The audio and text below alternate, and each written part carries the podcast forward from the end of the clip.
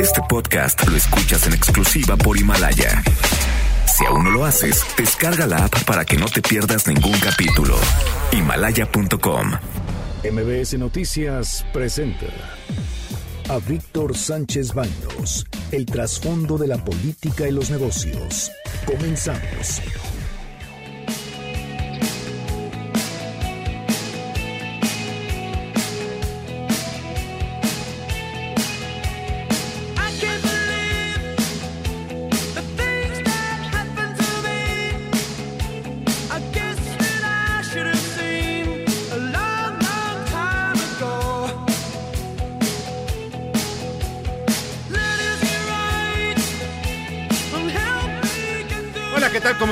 Muy, muy, muy buenas noches.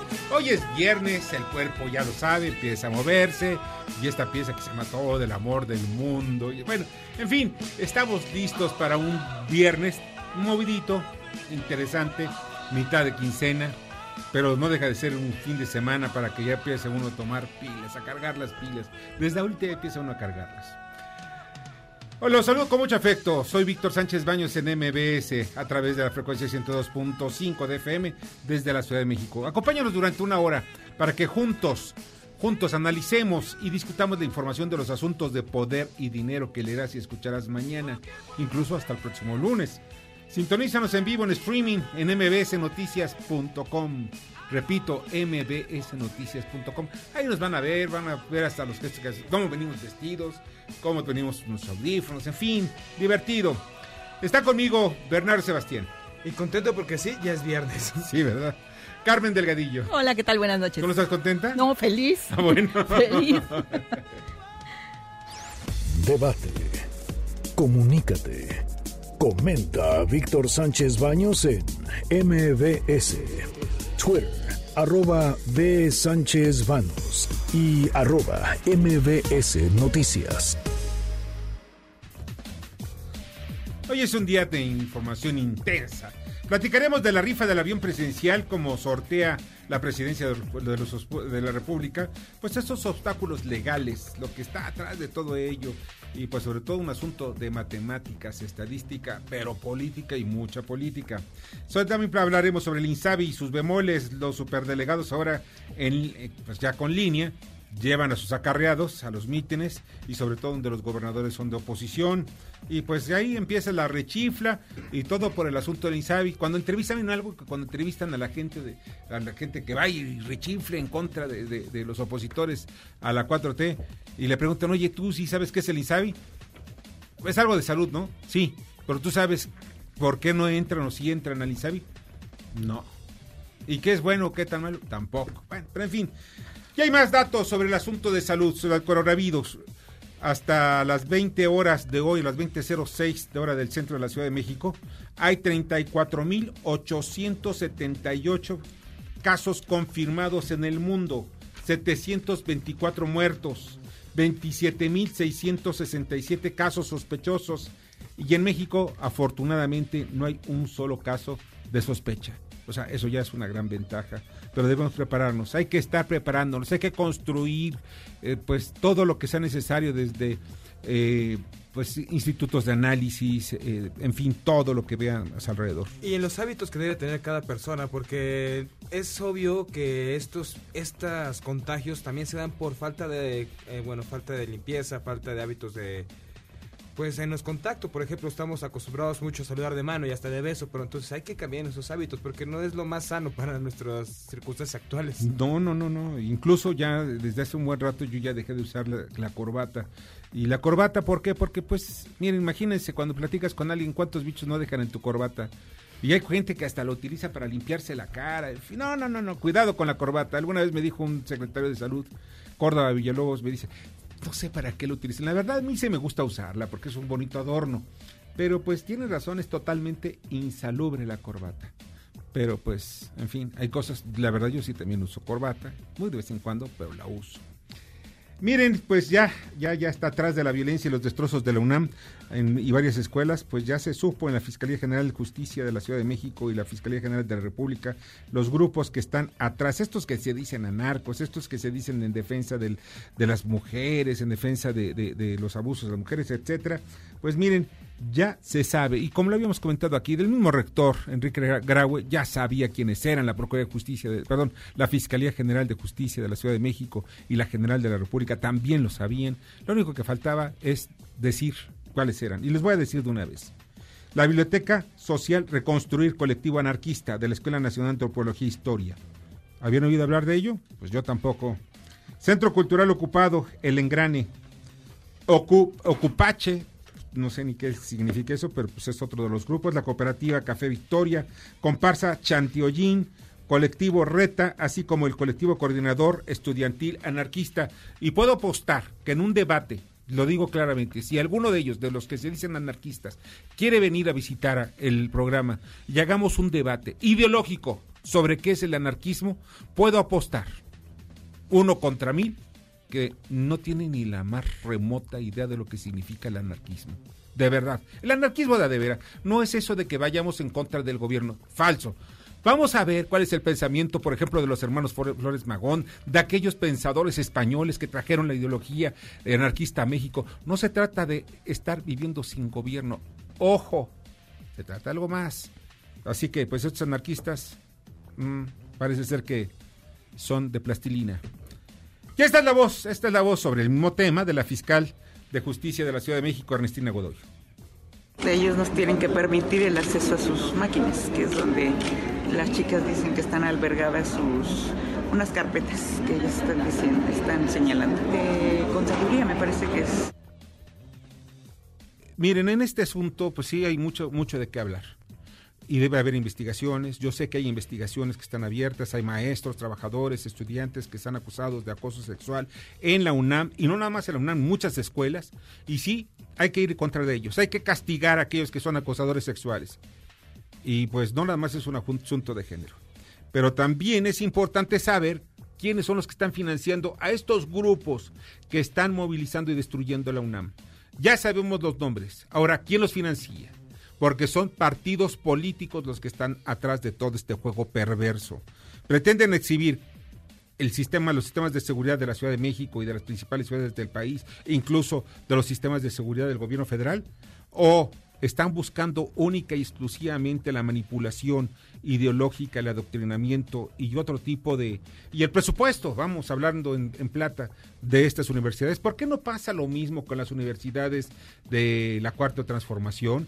Estas universidades que pues no tienen tanto presupuesto. Ah, pero ¿por qué? Porque el presupuesto fuerte está en la UNAM, el presupuesto fuerte está en la UAM, en el Politécnico. Ahí es el objetivo. Pero en fin, en otro tema, esta es la voz de Andrés Manuel López Obrador. Y es hasta mejor así que algunos estados no hayan aceptado, que voluntariamente hayan dicho nuestro sistema de salud es eficiente y nosotros vamos a seguir manejando nuestro sector salud. ¿Y saben por qué es bueno? Porque es como la democracia, significa competencia y vamos a ver quién es quién. Y vamos a ver quién es quién. Me gusta, me gusta ese reto, el reto de Andrés Manuel. Esto lo dijo en Guanajuato ante el gobernador Diego Sinué Rodríguez. ¿Y saben algo? Él no se sumó al INSABI al Instituto Nacional de Salud para el Bienestar. ¿Y saben por qué? Porque pues simplemente ellos, el grupo, el bloque panista de los gobernadores panistas dicen que no. Y no hay que perder de vista que precisamente eh, los sistemas de salud son instrumentos políticos. Es una forma también de acercarse y es el manejo de compra de medicinas. Hay mucho dinero atrás de todo ello. Pero esto es lo menos, lo, lo menos sobresaliente. Lo importante es que llegue la salud a la gente, a la sociedad.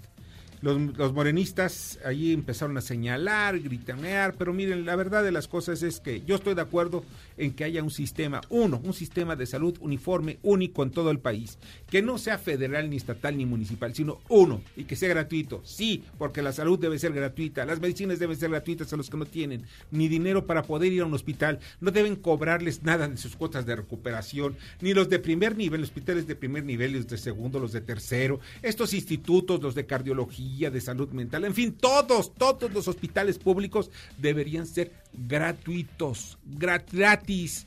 ¿Por qué? Porque la gente no tiene para pagarlos. A mí me consta cómo han ido al Instituto Nacional de Nutrición o el de, Enfermedades Respiratorias, mucha gente donde las, las, familias les hacen un estudio y de pronto dicen, pues tienes que pagar 20 mil pesos para, qué? Pues para que pueda ser atendido tu paciente o tu pariente. Pero la verdad de las cosas es que no tienen ni los 20 mil pesos y se quedan ahí atorados. Es imposible. Tienen que salir a comprar los medicamentos, que es otra de las cosas más crueles que estoy viendo en el sistema de salud mexicano. Tienen que salir a comprar los medicamentos que cuestan miles de pesos. Para una familia, incluso en el sistema público de salud, una familia, una enfermedad, realmente es, ya no es la quiebra, es, un desastre. Y más sobre el tema de salud, esta es la voz de Erendira Sandoval, la secretaria de la Función Pública.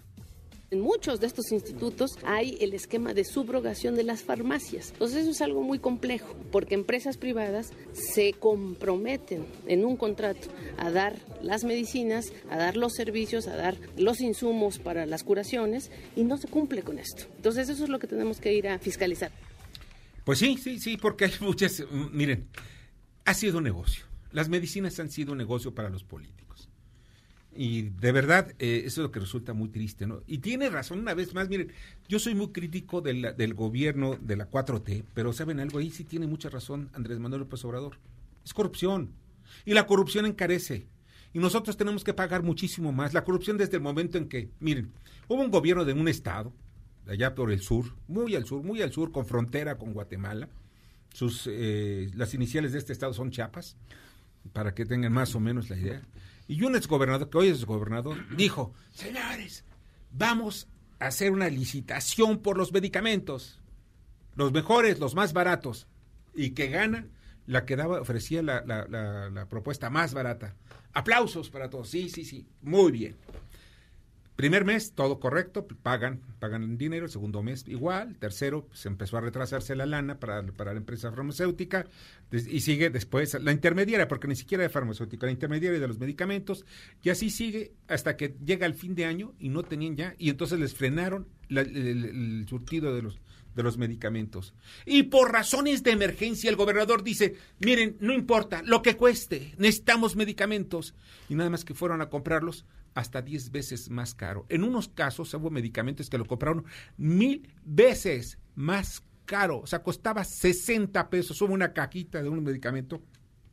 No recuerdo el, tipo o la medicina, pero costaba 68 pesos.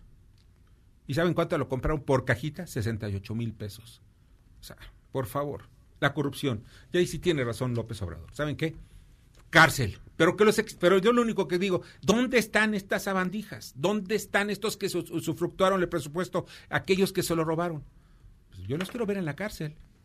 Hasta ahorita no he visto ninguno. Pues se dice que el amor y el dinero no se puede esconder, pues ¿Cómo lo escondieron estos? Porque a eso ah, sí se notaba, sí se notaba. No, no, no. Mira, cada uno de ellos empiezan, empiezan muy tranquilos.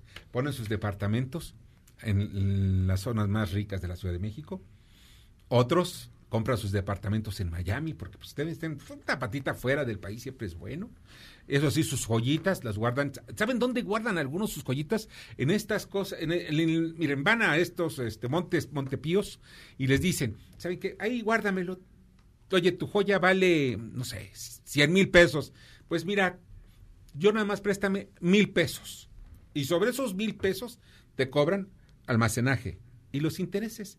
Y tienes guardada tu joya ahí, en un lugar con de hasta un seguro, porque está evaluada la joya, hasta un seguro te dan, pero nada más te pidieron mil pesos. Miren esos trucos. Eh, de esos hay cientos y son tan cínicos algunos políticos que los platican y se los platican a un periodista, por eso yo solo estoy platicando. Yo digo, bueno, que, es, bueno, no sé si, si es tontería o es, bueno, lo que sea. Así son las cosas. Esta es la voz de Andrés Manuel López Obrador sobre el asunto del avión después de análisis, de reflexiones, de consultas, de tomar en cuenta distintos puntos de vista, opiniones, ya se tomó la decisión de rifar el avión. Se va a rifar el avión para no tener problemas de tiempo y que puedan participar todos los mexicanos que quieran ayudar. Pues sí, eh, aquí es, bien, fíjense, que quieren ayudar. el próximo lunes, la próxima semana más bien, vamos a tener un análisis eh, sobre una actuarial, o sea, de números nada más.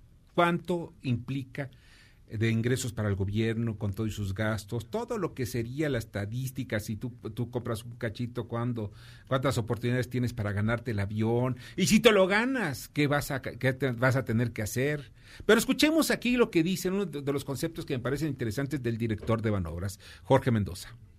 Hay tres impuestos principales en este tipo de, sorteos. El ganador tiene un impuesto del ISR del 1%. Sin embargo, estamos trabajando con Hacienda para que los 20 millones de pesos que se reciban sean netos de impuesto. Por lo tanto, tendríamos que hacer un premio adicional de 20 millones de pesos para que se pueda enterar el ISR. Hay un impuesto local de 6% en la Ciudad de México. Ya se está trabajando con la Ciudad de México para que se pueda de alguna manera eliminar este, este impuesto dentro del sorteo. Veremos eh, qué se decide. Y luego hay un tercer impuesto que es la parte del IEPS, que eso lo tiene que pagar el que haga el sorteo. Y es una tasa de 30% sobre la utilidad que tenga el sorteo. Son los tres impuestos que se están trabajando.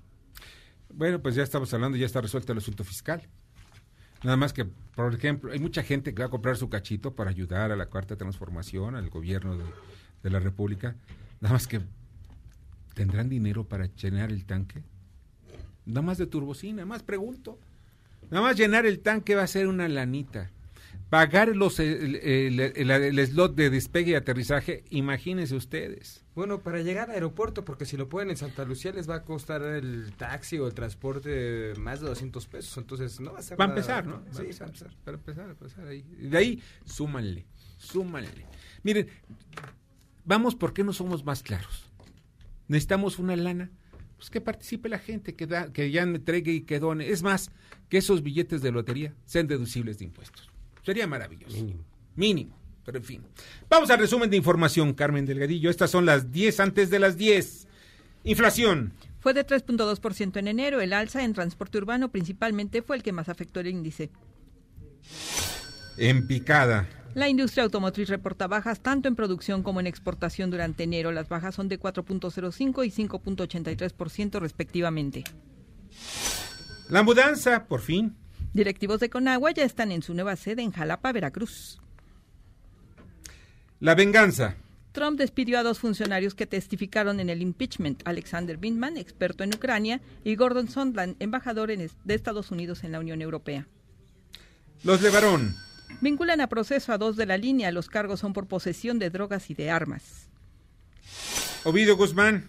El secretario de Seguridad Pública, Alfonso Durazo, aclaró que no hay orden de aprehensión en México, solo de extradición. Kobe Bryant. Las investigaciones no hallaron evidencia de fallos en los motores del helicóptero en el que murió. En cambio, Eric Alonso. Trece meses y contando sin avances en las indagatorias de la caída del helicóptero en el que viajaba la gobernadora de Puebla y el coordinador de la bancada en el Senado, Rafael Moreno Valle. ¿No que no hay cambio climático? Hoy alcanzó récord de calor en la Antártida Argentina, fue de 18.3 grados Celsius. A, debate. Los demócratas debaten hoy en New Hampshire. Buttigieg es el centro de las miradas, salud y la unidad del partido, los temas. Muchas gracias, Carmen. Buenas ¿Cómo noches. no va a ser una... Es casi un tema intenso el de Body Hit. Pero en fin, ya lo platicamos ayer. Podría ser el primer presidente de Estados Unidos homosexual casado con un hombre. Incluso antes que fuera una mujer en el poder, imagínense ustedes. Interesante el asunto. Vamos, eh, continuamos aquí en el, en el estudio. Ya está con nosotros Elías Miguel Moreno Brizuela, presidente del Frente por la Cuarta Transformación. ¿Cómo estás, Elías? Muy bien, eh, Víctor, saludos a todos, me da mucho gusto estar en tu programa, muchas gracias por... No, un placer que estés con nosotros. Oye, esta, la asamblea para, para formar el partido Frente por la Cuarta Transformación me llama la atención, sería un... Lo estás encabezando, llevas ya, ya bastante, bastante caminado en ello. Platícanos un poquito sobre ello, por favor. Sí, con mucho gusto. Bueno, eh, decirte que nosotros empezamos hace tres años con un frente que se llamó en un principio Con AMLO Unidos Podemos. Apoyamos a Andrés Manuel López Obrador. Siempre hemos estado en la izquierda, en la izquierda progresista. Y decidimos apoyar a Andrés Manuel porque eh, nos enamoramos del proyecto que él encabezó que se llamó La Cuarta Transformación. Sí. Este proyecto de la Cuarta Transformación eh, que es el ideario político, es el proyecto de nación que el presidente en campaña dibujó. Hasta este momento no se ha cumplido. Eh, hay un problema real, eh, hay tres asignaturas pendientes, entre otras, que son seguridad, salud, te lo digo como médico, porque soy médico cardiólogo, fui presidente de la Comisión de Salud del Senado de la República, conozco el tema, y es un problema muy grave, lo, estaba escuchando la introducción de tu programa, extraordinaria la percepción que aquí se tiene en este programa Gracias. de cómo está el sector salud. Hay un desabasto completo, incluso te traía, después te lo dejaré, lo del nuevo coronavirus. Eh, son varias láminas en donde explican realmente cómo está el problema, pero decirte que es otra asignatura pendiente la salud y la educación. Estas tres que serían los pilares de un gobierno y que eran los pilares que nos dibujó en su proyecto de nación, no se han cumplido. Y por ello nosotros decidimos eh, formar un partido político porque sentimos que el presidente está haciendo esfuerzos denodados, pero no lo ayudan.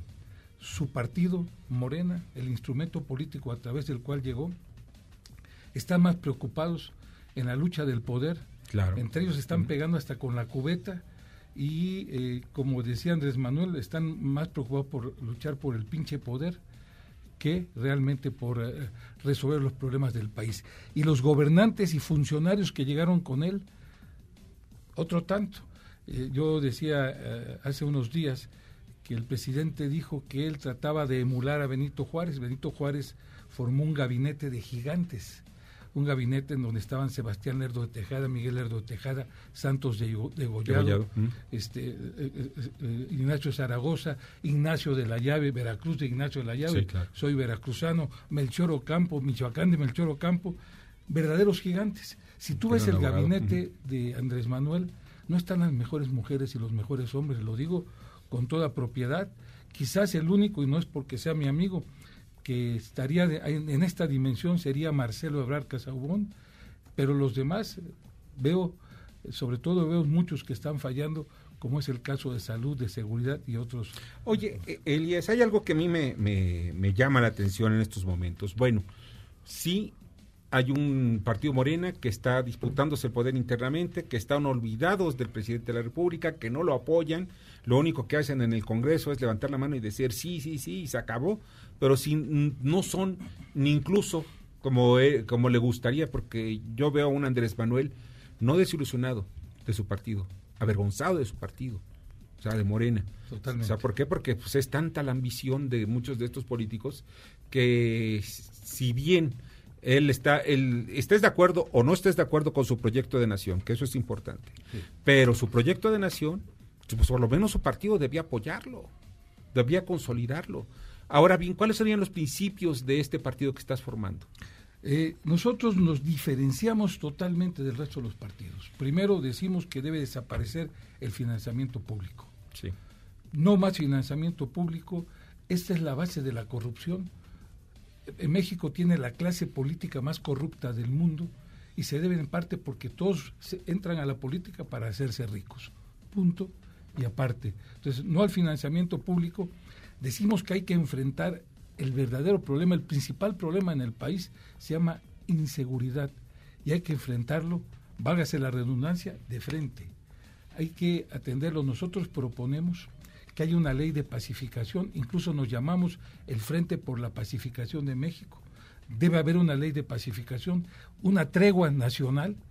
Deberían de convocarse una tregua nacional con todos estos grupos armados. O sea, exigirles que depongan las armas a cambio de modificar la ley de extradición, modificar eh, la ley de, eh, este, de, extensión de dominio para que se pueda hacer un una acuerdo. Si no hay si no hay reconciliación nacional y no hay unidad nacional, no se va a poder avanzar. Eh, el subeslogan que nosotros manejamos es no puede haber desarrollo si no hay paz social. Entonces, el segundo punto es hay que entrarle en serio a atender el problema de inseguridad, cosa que no se ha hecho. Oye, brevemente, platícanos en qué va ante el INE, ante su registro. Ya le hicieron todos los trámites. Sí, nosotros tenemos 82 asambleas realizadas. Hasta este momento 87, 88 mil ya afiliados. Estamos lejos, pero te quiero decir que cuando anunciamos el día 15 de enero que íbamos a hacer las 177 asambleas en los siguientes días, nos asesinaron a dos compañeros. Uno en Veracruz, muy amigo mío, estoy verdaderamente alarmado, ya fuimos a la Secretaría de Gobernación, él iba a hacer la asamblea en Pánuco, Distrito Federal número uno, el sábado, y el viernes lo asesinan afuera de su casa.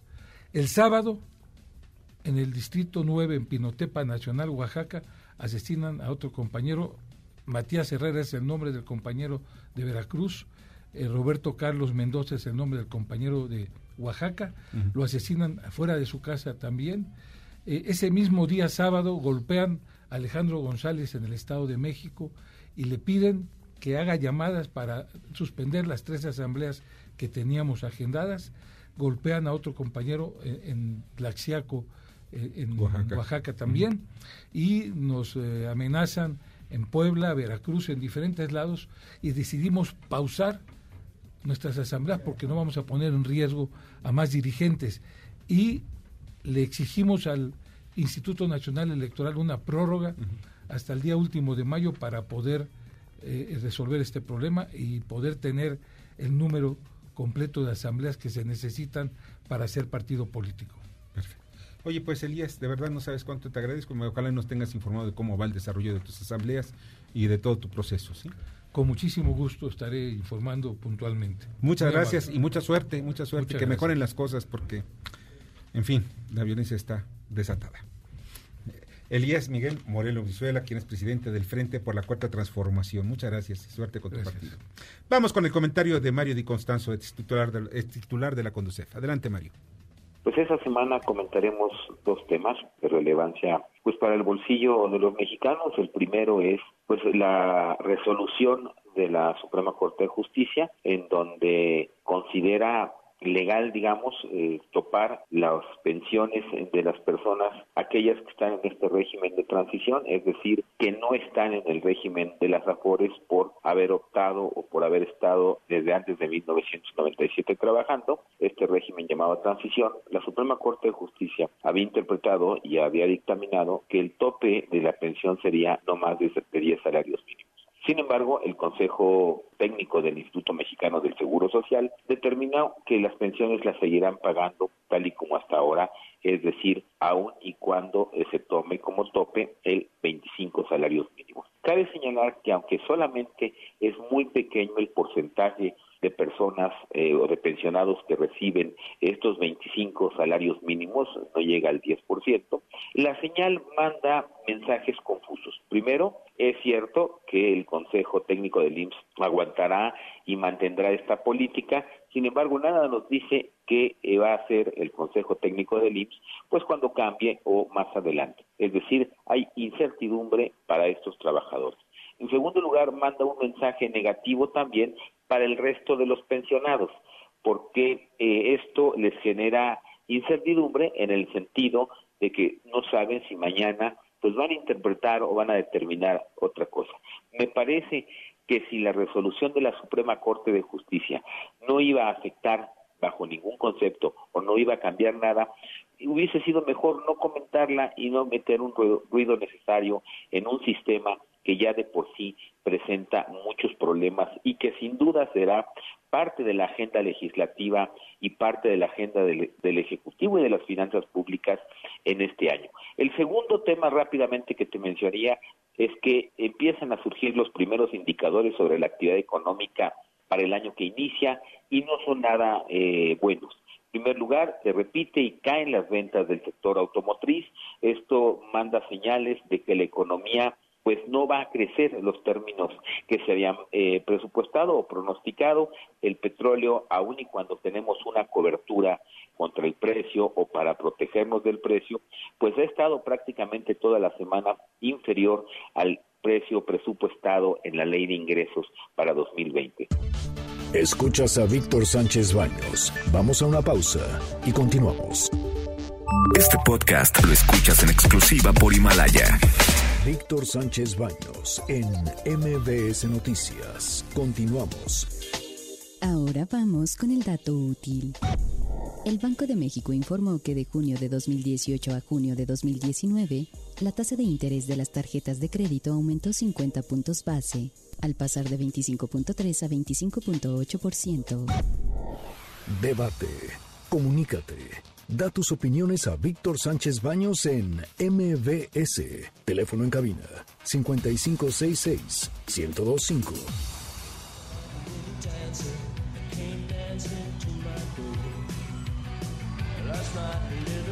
Muchas, muchas, muchas gracias que están con nosotros, eh, MBS. Y pues vamos precisamente al comentario de Creando Conciencia con Fernanda Musquiz. Adelante, Fernanda. Creando Conciencia. Yo soy Fernanda, Fernanda Musquiz. Y continuando con nuestro tema de la semana pasada, te cuento que su temido nombre, ballenas asesinas, fue determinado por balleneros españoles, quienes las observaban atacar a grandes cetáceos. Las orcas son cetáceos dentados, a diferencia de otras especies como la ballena azul, que como ya la hemos visto, es una ballena barbada. Son animales bastante longevos, alcanzando entre los 60 y 90 años. Aunque la mortalidad en las crías es muy alta y alcanzan su madurez sexual hasta los 15 años. En promedio, una hembra pare una sola cría cada 5 años. Las orcas poseen un sistema de ecolocalización, emiten chasquidos e interpretan así el eco que producen los objetos a su alrededor, ayudándoles a encontrar presas o a localizarse. Son excelentes nadadoras, alcanzando velocidades de hasta 50 km por hora. Se organizan en grupos matrilineales, o sea, la descendencia es definida por la línea materna, y utilizan un método de comunicación que es distinto en cada clan. Pertenecen toda su vida al mismo grupo social en el que nacieron, creando y manteniendo vínculos muy fuertes, saliendo solo los machos para reproducirse. Te cuento todo esto para que veas más allá de solo un animal, que observes cómo son tan felices, libres, lo sofisticadas e inteligentes que son, que tienen sentimientos y crean vínculos tan especiales como tú y como yo. Y porque una de sus principales amenazas es justo la captura para su exhibición, sometiéndolas a estrés innecesario y alejándolas de sus familias. Recuerda que la mejor forma de ayudar es no contribuir. Sé más consciente de dónde inviertes tu dinero. Te espero en la próxima cápsula. Gracias y buenas noches, Víctor. Yo soy Fernanda Musquiz. Fernanda, muchas gracias. Muy interesante el asunto de las orcas. Mira, lo que pasa es que los vemos en documentales o cuando llegas a viajar, ves las orcas y ya, hasta ahí quedó. Pero no sabes lo que representa un tiburón, una orca o todo lo que tenemos en el entorno entre fauna y flora. Qué lástima, qué lástima que se pueda perder y que no estemos cuidando nuestro medio ambiente. Felicidades, Fernanda. Miren, eh, rápidamente les comento, hace unos días se dio a conocer que aquel que dio la, voz de alarma, aquel médico chino que dio la voz de alarma, eh, pues eh, él, se llama Li Wenlian, es un médico de, Hunan, conocido como el denunciante, y estoy leyendo una precisamente un documento de un periódico chino eh, que pues no es de esos que se guarden la información, habían dicho que pues había muerto. Horas después dijo el gobierno chino, pues no, no, fíjense que está vivo. Pues fíjense que no, que sí está muerto. Ya de acuerdo, de acuerdo a esta información y de acuerdo a otros medios, él murió precisamente eh, la madrugada del 7 de febrero de perdón, en la madrugada de Beijing, el 7 de febrero, y se confirmó oficialmente que Li Wenlin, el médico de Hunan conocido como el denunciante de la nueva epidemia de precisamente del coronavirus, había muerto.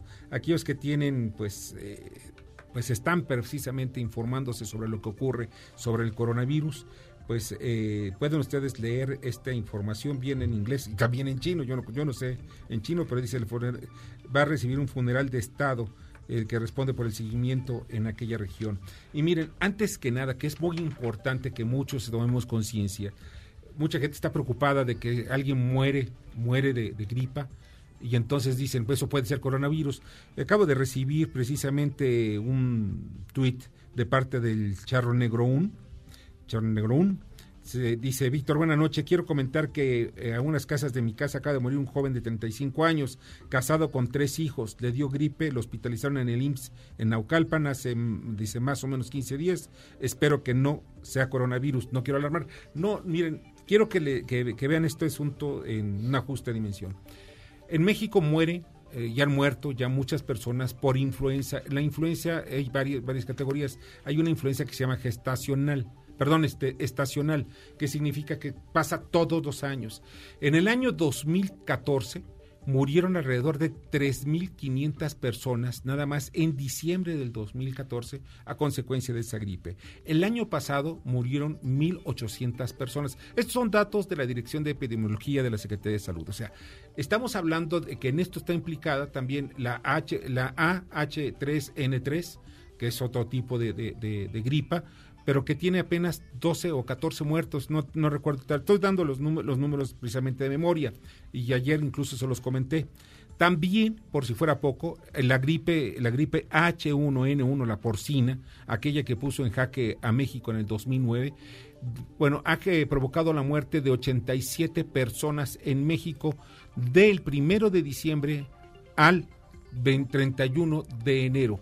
O sea, estamos hablando que esos son, son el, tipo de enfermedades. No es coronavirus, no ha llegado coronavirus, no se ha detectado ningún caso, ni siquiera sospechosa ahorita, en estos momentos, en México. Así que tampoco hay que estar, porque vi que hay algunos videos en redes sociales en donde por ser chinos o porque llegó una familia a la escuela, un caso que pasó en Puebla, donde una señora fue corrida con, con, con sus hijos de alguna escuela. ¿Por qué? Porque uno de sus parientes viajó a China o sea, no pasa nada si no están enfermos, por favor. O sea, no empecemos con cosas de, de, de, pánico, porque entonces en ese momento sí, sí estamos en peligro.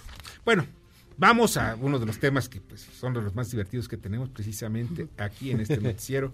Y está conmigo Leo Augusto. ¿Cómo estás, Leo? ¿Cómo estás, Víctor? Buenas noches. Muy bien, Leo. ¿Qué dices? Aquí saludándolos con mucho tu gusto. sexenio de lágrimas. Oye, sexenio preséntame tus dos personajes que están con nosotros. Aquí están. Es que hubo rebelión en la granja porque sí. el presidente quiere acabar con los puentes. Entonces está aquí Chichairito. Chichairito. Muy indignado. Chichairito, ¿Cómo estás? Voy, voy. Muy bien, Víctor. Yo vengo a defender a mi presidente. Chichairito, cállate, por favor. Escucha, Víctor. Y bueno, doña Imprudencia. Doña Imprudencia, yo ya sé que no. sí, que es muy imprudente Doña Imprudencia, pero... Y como pero, los cetáceos, ¿eh? Tienen oh. sentimientos también. Como ¿Ah, decía en la cápsula. ¿sí? sí, sí, por están enojados. Por están enojados. Oye, y Chichairito, ya, ya, ya, ya, la neta, la neta, la neta, este, aquí, aquí entre nos, ¿cuántos billetes de loterías vas a comprar? Mira, Víctor, ahorita no me hables de eso.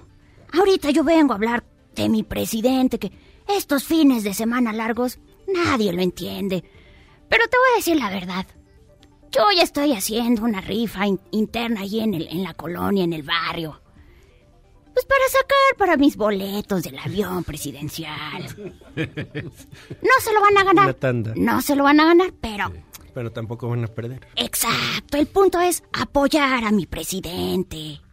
Y la tanda no funciona, una tanda, mira, 20 números de a 100 pesos, sacas 2 mil y compras un solo billete, pues ni quien se dé cuenta, ¿no? Shh, Víctor, es que eso ya sabemos todos, que en la tanda todos, todos salen cuando ya te toca el número, pero cuando no, ahí te andas escondiendo para que nadie te cobre. Buena opción la que me das, Víctor. Ay, chichairito, ya cállate, mejor escúchalo. ¡Qué doña imprudencia! Pero vamos a escuchar precisamente el sexenio de lágrimas. ¡Vamos!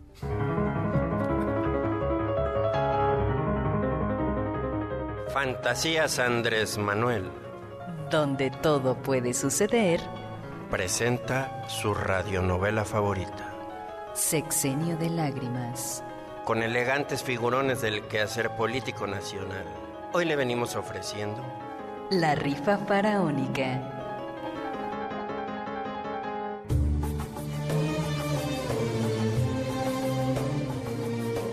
Ahora sí me decepcionó mi cabecita de algodón. Mira que salirnos con esto. ¿Qué pasa, chichairito? ¿Te sorprendió la disque rifa del avión? No estoy de humor, mamá imprudencia. Mi corazón está herido. Dibújate un aeropuerto y aterriza, Paps. Ese avión lo van a pagar los empresarios. Hello. Ya se tomó la decisión de rifar el avión para no tener problemas de tiempo y que puedan participar todos los mexicanos que quieran ayudar. Ahorita no, Fifidencio, que sí me lanzo a cerrar otra prepa de la UNAM del puro coraje. Pues, ¿qué pasó, mi inocente chichairito? Ya sé que de Tepetongo no paso, pero que quiere acabar con los puentes y a mí que me gusta echar la mini vacación en fines de semana largos. Algo no me hace sentido, galán de balneario, ¿eh? Antes no te quejabas de esos puentes neoliberales, güey. 30 millones 113 mil 483 incautos. ¡Premio mayor! ¡Premio mayor! El país se derrumba a cachitos y la prioridad es rifar un avión. 500 pesos el huerfanito. Es el de la suerte, don patrón. Hasta la próxima emisión de este su Sexenio de lágrimas. Sensacional, ¿eh? De verdad. Oye, platícame del elenco porque pues es un elenco sensacional. De lujo. De lujo. De lujo. De lujo. Kimberly Zafra. Kimberly Zafra aquí interpretando a Doña Imprudencia y al Chichairito. Chichairito. ¿Quién más? Y Daniel Guerra en la voz de Fifidencio. Fifidencio, el Danielito es un tipazo de veras. Y yo aquí de bateador emergente cuando hay que entrar algo. Tú eres el responsable de lo que está escrito ahí, de lo que sí, dicen ellos, yo lo ¿eh? escribo a veces. A veces. Tranquilo. Tranquilo, Leo, que sin ti no existiríamos aquí. Así es, mi querido Leo. Este sexenio de lágrimas no existiría sin ti. Yo. ¡Wow! ¡Bravo, bravo, bravo, bravo! De veras, Kimberly, maravilloso. Un gusto, Gracias. un gusto, gracias. Leo gracias Augusto, muchas gracias. Muchas gracias, Víctor. Gracias y pues los espero la próxima semana, ¿eh? Porque ya nos dejaron ustedes ya, ya encarrilados. Vamos a traer Claro que sí, yo traeré mi corazón más tranquilo. Me imagino ya. Sí, sí, sí. Ojalá me gane ese avión, aunque sea unos cuantos pesos para invitarlos. Aquí, aquí en el barrio, todo es gratis. Si te ganas el avión, yo invito a la cena. Voy, voy, jalo. Sensacional. Muchas gracias. Muchas, muchas, muchas gracias en este sexenio de lágrimas. Vamos con el comentario de Miguel Mancera, coordinador del grupo parlamentario del PRD en el Senado. Adelante, Miguel. ¿Qué tal, Víctor? Me da mucho gusto saludarte, saludar a todo tu público. El día de hoy quiero comentarte que presentamos 29 iniciativas de reforma de 29 diferentes leyes federales. El objeto, el objetivo de esta iniciativa es eliminar el requisito de mexicano, mexicana por nacimiento para ocupar ciertos cargos públicos. ¿Por qué lo estamos planteando así? Porque así ya lo determinó la Suprema Corte de Justicia, porque así lo establece la Constitución y este requisito de ser mexicano, mexicana por nacimiento, solo debe aplicar para ciertos cargos, no para cualquier cargo público, solo para aquellos en donde se está hablando de áreas estratégicas, solo para aquellos en donde puede ponerse en riesgo la soberanía nacional, donde pueden ponerse en riesgo eh, la riqueza de la nación. Así que analizando diversas leyes encontramos 29 en donde se está exigiendo esto. Te pongo algunos ejemplos, la ley de seguros y fianzas, la ley de Banco de México, etcétera. Ya las irás viendo, pero por lo pronto 29 leyes estamos solicitando su reforma desde el grupo parlamentario del PRD. Escuchas a Víctor Sánchez Baños. Vamos a una pausa y continuamos. Este podcast lo escuchas en exclusiva por Himalaya. Víctor Sánchez Baños en MBS Noticias. Continuamos. Ya regresamos con el dato inútil. De junio de 2018 al mismo mes de 2019, el saldo en tarjetas de crédito aumentó 3.1% en términos reales, de acuerdo a información del Banco de México. Facebook, Instagram y LinkedIn. Víctor Sánchez Baños. Tu voz se escucha en la radio.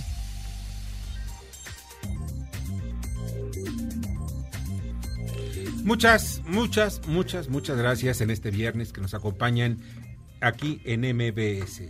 Y vamos a su comentario de Poder Automotriz con Luis Mondragón. Adelante, Luis. Hola Víctor, hoy te voy a platicar que la marca coreana Hyundai Motors junto con su subsidiaria Kia han desarrollado y presentado un sistema para revisar y mejorar la calidad del diseño con realidad virtual. Este sistema, que consiste en un visor de realidad virtual, permite a los ingenieros y diseñadores probar la ergonomía y aerodinámica del vehículo. Además, pueden ingresar virtualmente a simulaciones de desarrollo y hacer modificaciones en tiempo real. La presentación se hizo en la sede global de Hyundai Kia en Corea del Sur, donde Albert Bierman, jefe de la división de investigación y desarrollo de Hyundai Motor Group, dijo que el proceso de desarrollo virtual es un paso necesario para responder y reaccionar rápidamente a las necesidades de los clientes, así como los cambios de paradigma dentro de la industria automotriz. Esta tecnología ya se usó por primera vez en el diseño del camión de carga Neptune Concept. Ambas marcas ya planean introducir esta tecnología en sus líneas de producción y montaje de vehículos comerciales con el fin de crear entornos de trabajo más eficientes y seguros. Sígueme en Twitter como arroba luismondragón89. Muchas gracias Luis, Luis Mondragón en Poder Automotriz. Pásala muy bien. Y pues fíjese que ya está con nosotros Ana Dalit y Sibarita. ¿Qué nos tienes, Ana? Pues es un gusto para mí estar con Enrique Castillo Pesado, a quien quiero mucho, me enseñó mucho del periodismo de estilo de vida. Y ahora en mi sección Sibarita, pues qué mejor que tener el que alguna vez fue mi jefe y es además una persona muy querida. Enrique Castillo Pesado, quien sabe tanto de estilo de vida. Gracias por estar aquí en Sibarita. Te quiero felicitar porque le pusiste Sibarita. Sibarita no es el que tiene más dinero no es el que más sabe. Sibarita es el que sabe apreciar un buen vino, una buena comida, aunque no sea la más cara, aunque sea en casa de la gente más humilde. Ese es un sibarita. Los demás son una bola de alzados y de presumidos, como conocemos. Yo me he encontrado en muchos restaurantes de la Ciudad de México a mucha gente de la 4T que no saben ni siquiera agarrar una copa. Eso sí, son multimillonarios. Háblanos de, de Madrid, que es como tu segunda patria. ¿Qué es lo que más te gusta allá? ¿Qué experiencias has Bueno, tenido? me gusta Sobrinos de Botín, me gusta Casa Lucio, me gusta La Trainera, me gusta El Opaso, el Jockey Club, el Tem Conté, el Conté, Conté en la cuenca de Pepa. Mira, en España es uno de los países que mejor se, se come. Pero si quieres comer el mejor pescado y marisco del mundo, tienes que ir al País Vasco. Definitivamente te siento mucho más fluido cuando hablas de España. ¿Te gustaría vivir allá? Vivo ahí. Cuéntanos, ¿qué más te gusta de una ciudad como Madrid? Allá hay una Cámara de Diputados en la que se discuten las cosas. Otra cosa que no me gusta de España hoy en día es que no son creyentes. Las iglesias se han convertido en discotecas, en museos y en bibliotecas. Y a la larga eso va a tener un costo. Y van a entrar los musulmanes. Acuérdate lo que te estoy diciendo. Entonces, eh, vamos, hablando de estilo de vida, también es importante tener una fe y un respeto. Si no tienes una fe, un respeto, yo, bueno, yo soy creyente, ya lo sabes. Soy cristiano, nací católico, no tiene nada que ver. Yo sí creo en eso. Si tú no crees en un creador que creó este cosmos tan maravilloso que ni siquiera nos lo podemos imaginar y dices no existe nada como muchos amigos nuestros que eran Carlos Fuentes, Octavio Paz y que negaban a Dios y sin embargo cuando están muriendo ahí traigan un sacerdote para que me confiese. No, habla con Dios. Pero como Dios no lo conoces porque nunca trataste de conocerlo, ¿por qué? Porque tu intelectualidad, que es de cero, bye. Pues mira, tiene, eh, son temas controvertidos. Un gusto que estés aquí en Sibarita. Muchísimas gracias y cierra este espacio Bueno, con yo tu voy a decir comentario. una cosa muy bonita que te va a gustar. La gastronomía también tiene que ver con la sexualidad, ¿sabías? Con eso Pues, termino. Es un placer. Ay, contigo me voy. Bye. Saludos a todo el auditorio. Aplausos, Y gracias, Víctor. Un saludo a todos nuestros compañeros. Víctor Sánchez Baños, ya sabes que se te quiere, me las debes. Una comida con Anita y conmigo y tú pagas. bueno, buen fin de semana. Hasta luego. Adelante, adelante, mi querido hermano. ¿Saben algo? Y es interesante, pero Castillo Pesado es un excelente, excelente sibarita. Él te conoce de vinos, incluso ya no toma mucho vino por razones de salud. Pero ¿saben algo? Ya, estoy ya listo. Yo pago la comida. Invito a Ana, te invito a ti también, Enrique, y porque vale la pena. Aquí en México o allá en España, me gustaría mucho el marisco de la zona del norte de España, por allá por el Cantabria. Pero en fin, ya está con nosotros, muchas gracias a, a Ana Dalid, ya está con nosotros Daniel Paulino. Daniel, ¿cómo estás? Víctor, muy bien, gracias, buenas noches. El tema que traes me parece muy importante porque trata, uff, uff, uff, un asunto donde va a sacar chispas en los próximos días, algunas gentes en la cárcel, van a quitarle su dinero a otros, sus propiedades, pero en fin, a ver, platícanos. Así es, otro escándalo que se está desarrollando en el fútbol mexicano, esto porque los Lobos de la UAP planean regresar a Primera División. Todo esto después de que en 2019 fueran vendidos a Alejandra de la Vega Arispe para convertirse después en Bravos de Juárez, que es el equipo que actualmente ocupa esa plaza en Primera División. Mario Mendíbil Blanco, que en 2018 fue nombrado representante y administrador del equipo universitario, no tenía este, el poder para vender al equipo y, realizó la venta en 2019, un año después de asumir como administrador. Se lo vendió a Juárez, ¿no? no me acuerdo cómo se llama. Así es, Alejandra de la Vega Arispe. Sí. Esa es la dueña de, Juárez, de, Bravos de Juárez. Para que se juegue en Ciudad Juárez, Chihuahua. Así es. Ajá.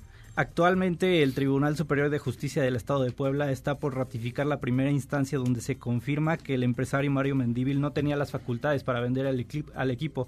Se estima que Mario Mendíbil recibió alrededor de 180 millones de, de, pesos perdón, por dicha venta y a la Universidad de Benemérita Autónoma de, Puebla nada más recibió 90 millones de esos 380. Bueno, este soy un guante. Gastos de gestión. sí, sí, sí, son los recursos que ya sabes, ¿no? Algunos intermediarios ganan. Y bueno, pero esto va, va a crecer más, entonces ya están incluso, yo supe que estaban parado Mendíbil y su socio, alguien de apellido González, que es uno de los temas que yo escribo brevemente mañana en Estado por Estado, en el Heraldo de México. Pero, ¿qué más tienes? El problema radica en que si llegan a ratificar que esta venta fue ilegal, dónde queda la autoridad de la Liga MX que tiene que eh, certificar e, este tipo de compraventas para las franquicias, sobre todo en primera división. El segundo, ¿qué va a pasar con el Club Bravos de Juárez? ¿Regresará al ascenso? ¿Habrá un castigo para, para los compradores, para los que vendieron? ¿Qué pasará para todos estos directivos que pinta para que, para que hayan realizado una compra y venta ilegal? Nuevamente, otro escándalo en el fútbol mexicano demasiado dinero hay de por medio. Estamos hablando que también hay una teoría de que Mario Mendívil Blanco fue el, el que le prestó 120 millones en 2018 a, a, Lobos de la BOAP para que se quedara en primera división. Por ello, los Lobos de la BOAP lo nombraron como representante y administrador. John, el de la Liga MX, debe estar preocupado en esto, ¿no? Así es, porque nuevamente, o sea, eh, recordemos que terminaron el año con Veracruz y la desafiliación y ahora viene esto de regresar los WAP sería otro escándalo porque Bravos de Juárez ha hecho en el aspecto deportivo un papel bastante bueno en primera división técnicamente no tendrían los méritos deportivos para estar pero aquí están y están peleando bien y si se confirma todo esto ellos regresarían al ascenso en el mejor de los casos o quizás recibir una sanción administrativa y no poder jugar nuevamente en, el fútbol mexicano. Pues Daniel, pues muy interesante la información, te agradezco muchísimo. A ti, Víctor. Muy buena noche. Daniel Paulino. Y vamos a un corte, un breve, un breve corte y regresamos. Escuchas a Víctor Sánchez Baños. Vamos a una pausa y continuamos. Este podcast lo escuchas en exclusiva por Himalaya. Víctor Sánchez Baños en MBS Noticias. Continuamos. Continuamos con el dato feo. Banco de México informó que el nivel de morosidad en tarjetas de crédito fue hasta junio del año pasado uno de los más elevados en los créditos de consumo, con el 5.2% del total. Debate. Comunícate.